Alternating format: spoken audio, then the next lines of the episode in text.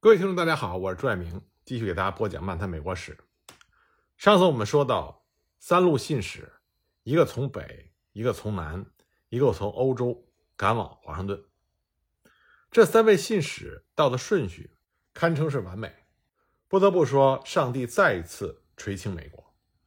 二月四日，杰克逊的信使先到了，首都立刻沸腾，好消息以闪电般的速度传到了费城和纽约。二月十一日，当根特的信使在纽约靠岸的时候，他们莫名其妙地发现，整个城市正在张灯结彩庆祝胜利。当人们得知和平终于到来的时候，那喜上加喜的情绪简直要飞上了天。虽然杰克逊的胜利和根特条约一点关系都没有，只因为他的信使是先到的，大家感觉好像是他的胜利才导致了和平协议的签订似的。尽管战争是个平局，但是美国人毫不怀疑自己赢了。哈特福德的信使是最后到，他们一进城就被欢乐的气氛给融化了，再也没有人关心哈特福德的事情。战争都要结束了，还有什么可以抱怨？战争结束了，和平降临了。昨天还灰头土脸的麦迪逊，今天成了战争英雄，全国人民一夜之间都变成了他的粉丝。弗吉尼亚王朝仍将继续，而联邦党将退出历史舞台。二月十六日，参议院以三十五比零的全票批准了根特条约，历时两年半的一八一二战争正式结束。奇怪的是，不管谁输谁赢，总之各方的感觉都非常好。英国人很快就完全忘记了北美战争，因为他们只记得滑铁卢，沉浸在打败拿破仑的喜悦里。美国人完全相信自己是胜利者，尽管历史学者们一再的提醒美国人，这仗打得有多糟糕。加拿大至今都念念不忘他们是如何英勇无畏地打败了美国人的入侵，他们是真正的赢家。真正彻底的失败者只有一方，这就是印第安人，他们再一次被英国抛弃，被美国欺凌。根特条约里有一个条款，说各方。都要结束对印第安人的敌对行为，可是这句话跟没说一样。印第安人在战争中失去了他们最杰出的领袖，失去了联合起来的契机，也失去了和美国讨价还价的筹码。从此以后，他们只能是任人宰割。从条约的内容上来看，这场仗相当于白打，完全回到了战前状态，什么都没有改变。但是人心改变了，战争让英美双方。都认识到对方是不可能战胜的，这是美英之间最后一场战争。两个同种同文的民族从此一笑泯恩仇。人们在和平的赐福中领悟了美国第一任驻英公使约翰·亚当斯对英王乔治三世说的那句话。他说：“尽管我们隔着大洋，但我们有着对彼此天然的认同与好感，因为我们的人民说同样的语言，信奉相似的宗教。”共享血脉亲情。随着美英关系冰雪消融，美加关系自然也就春暖花开。美加一直和和气气地走到了今天。一八一二年战争对于美国来说根本不能算是胜利，因为美国什么好处都没有捞到，还搞得自己差点破产。除了海军有亮眼的表现之外，其余乏善可陈，陆军简直是惨不忍睹。最大的功劳。应该归功于那些出色的外交官。然而，这场战争让美国人的民族自豪感空前的高涨，他们从来没有感到过如此强大的凝聚力。从这场战争，美国人真正清楚了“美国人”这个词的含义。一八一五年二月，参议院批准了根特条约，一八一二年战争正式结束。美国人忽然发现，他们似乎一夜回到了解放前。战争留下的烂摊子，轻而易举的就把人们的思绪带回到二十五年前联邦政府刚刚成立时候的窘境。那么，共和党到底能不能带着美国走出这个困境？共和党历来的治国法宝，第一是低税收、低开支；第二是不建常备陆军，海军维持在最小规模；第三，无歧视低关税，完全自由贸易；第四，取缔中央银行。第二条是第一条的结果。因为政府没有钱，也就养不起兵，不但不能养兵，连基础设施都不要想。第三条是以牺牲工商业为代价来保护农民的利益，让农民可以低价购买进口的制成品。第四条是通过限制金融业来保护农业。总之，这还是杰斐逊的农业共和国的理想。但是，1812年战争将这几条全部撕碎。窘迫的财政状况让联邦政府无力支持战争，基础设施的缺失让入侵加拿大的野心化为了泡影。民兵的糟糕表现让所有人对他们失去了信心。中央银行的终结让高效的融资变成了不可能完成的任务。革命理想颜面扫地。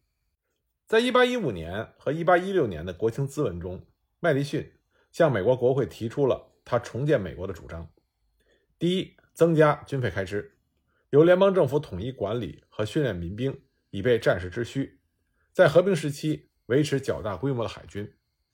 第二，对制成品征收保护性关税，也就是高关税，扶持美国弱小的制造业，把关税提高了一倍，对所有进口商品。征百分之二十的关税，对纺织品征百分之二十五的关税。第三，兴建基础设施，修筑全国性的公路、桥梁和运河。第四，重建中央银行。这四条简直就是汉密尔顿主张的翻版。早在1791年，汉密尔顿在给国会的关于制造业的报告中就提出要征收保护型的关税，扶持制造业，建设交通系统。中央银行就更不用说了，这是汉密尔顿一生中最耀眼的成就。当时反对他最激烈的就是麦迪逊。时隔二十五年，麦迪逊亲自请回了曾经被自己批倒批臭、踩在脚底下的汉密尔顿主义。这件事说明，汉密尔顿比他同时代的人至少超前了二十五年。在现实中跌得鼻青脸肿的麦迪逊，他并没有惧怕承认自己的错误，也不怕修正过去。他更不怕面对未来。麦迪逊的突变让所有人都有点发懵，联邦党不敢相信这位总统居然开窍了。共和党坚信党内出了叛徒。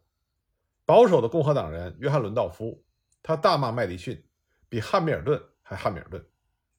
要知道，麦迪逊是杰斐逊最忠实的信徒，也是共和党的缔造者，九八原则的奠基人。他现在说的每一句话，都是对过去二十五年的否定。这是共和党认识的麦迪逊吗？其实这才是真正的麦迪逊，一位超级务实的杰出的政治家。二十八年前，当他认定联邦能救美国，他就义无反顾地成为了联邦党人。二十五年前，当他确信联邦侵犯了自由，他毫不犹豫地变成了共和党人。如今，当他看到杰斐逊主义不能富国强兵，他顺理成章地就选择了汉密尔顿主义。所有的矛盾和转变都源于他心中那唯一的尺度——美国利益。也许有人会说，麦迪逊是墙头草，随风倒。但是，一个国家如果能有更多的像麦迪逊这样的墙头草，那么这样的国家一定会让世界为之侧目。因为这样的墙头草，他的心中只有一个最高的利益，也是他一生为之不懈奋斗的动力所在，这就是国家利益。那么，在麦迪逊的心中，自然就是美国的利益。只剩两年任期的麦迪逊，为一个长达四十年的经济计划开了一个头。这个经济计划一直到美国内战前夕，由他开启的这个计划被称之为“美国体系”。美国体系根植于汉密尔顿的经济思想和由他产生的美国学派。麦迪逊只是借用了汉密尔顿的理念，提了一个模糊的设想，但是国会中的少壮派议员们。立刻就捕捉到了这个信号中所蕴含的无穷的机会，他们迅速把它变成了切实可行的措施。美国体系真正的设计者和推动者是亨利·克莱和约翰·卡尔霍恩。克莱被认为是美国体系的总设计师，他和卡尔霍恩是国会中的鹰派领袖。1812年战争实际上就是他们鼓动出来的，但是战争也让他们看清了美国的发展方向。这场仗总算没有白打。一八一六年四月十日，麦迪逊签署了国会通过的银行法案，中央银行满血复活，这就是第二合众国银行。它的章程和第一个合众国银行如出一辙，但是起步资金是汉密尔顿银行的三倍。不久呢，麦迪逊又签署了克莱提出的埃伯兰公路法案，由联邦政府出钱在肯塔基修路。麦迪逊竟然还想把华盛顿在告别演说中建立国立大学的梦想变为现实，但是没能成功。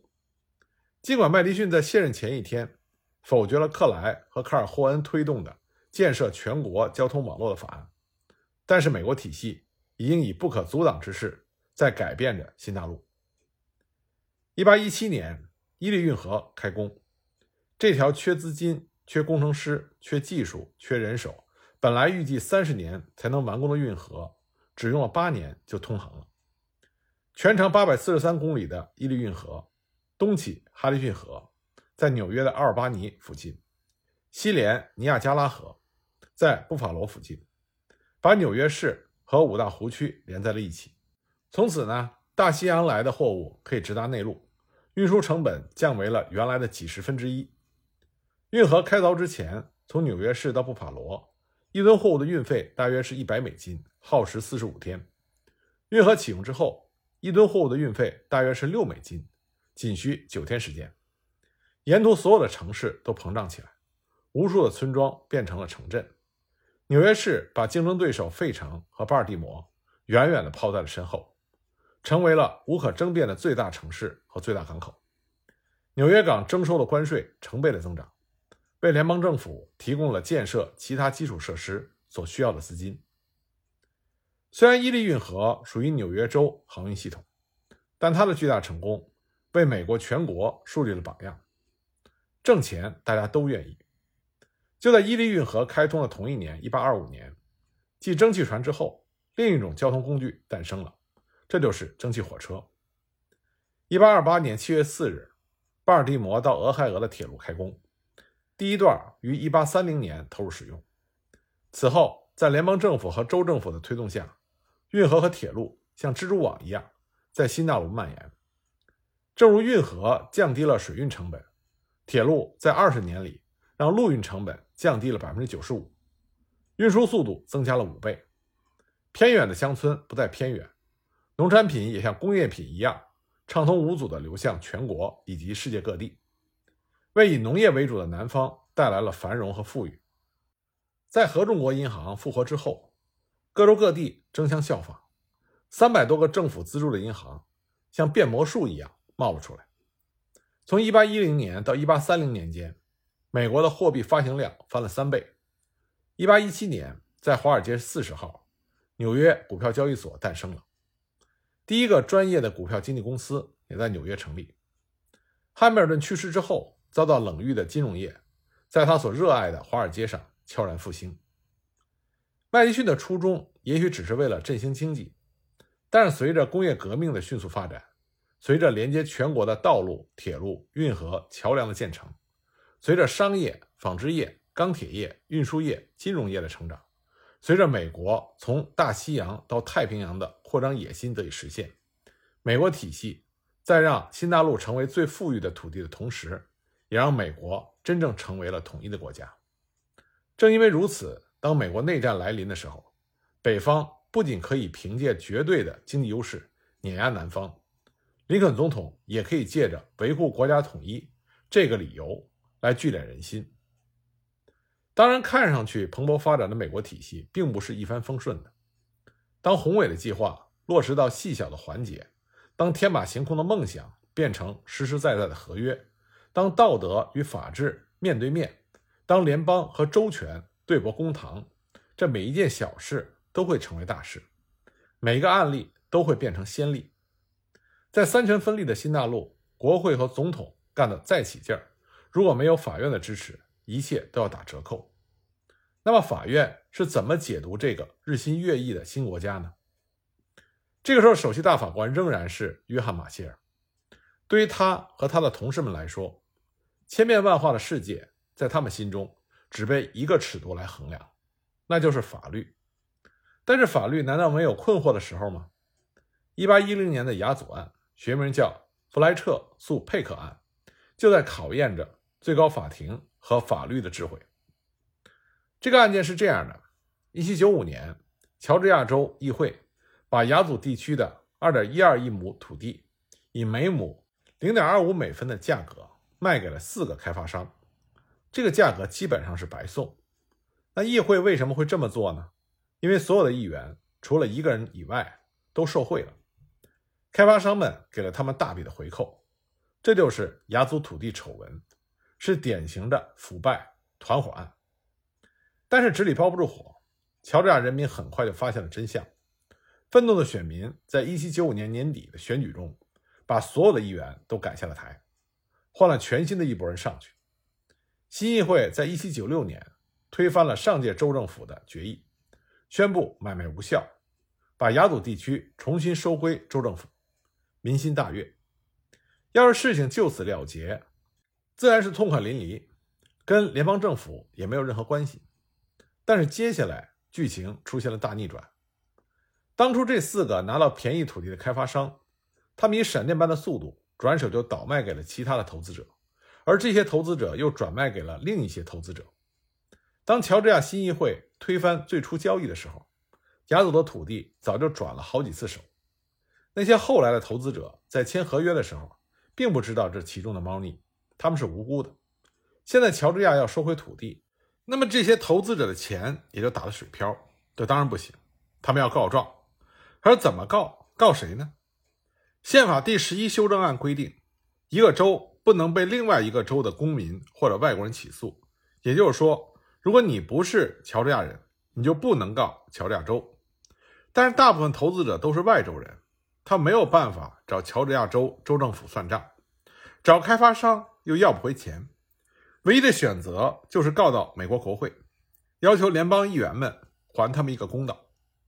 这下乔治亚的家务事就变成了联邦政府的国事。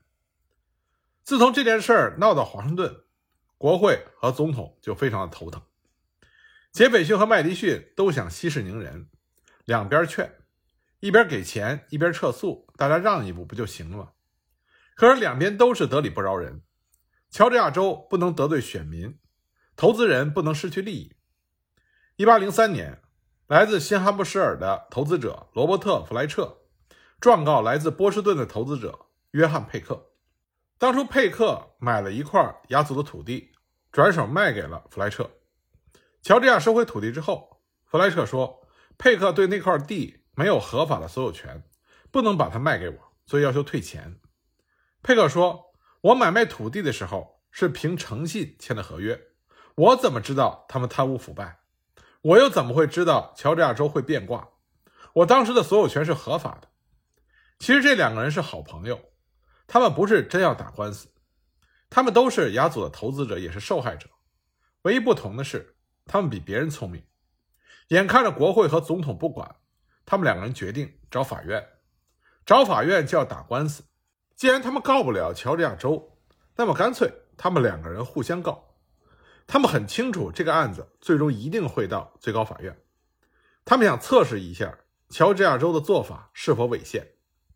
弗莱彻告状的目的就是想要自己输，这样就能够证明佩克的权益是合法的。整个事情就会有很大的转机，那么其他的投资者也将受益。那么他们的这个计划是否能够成功呢？最高法院将如何判定呢？我们下一集再继续给大家讲。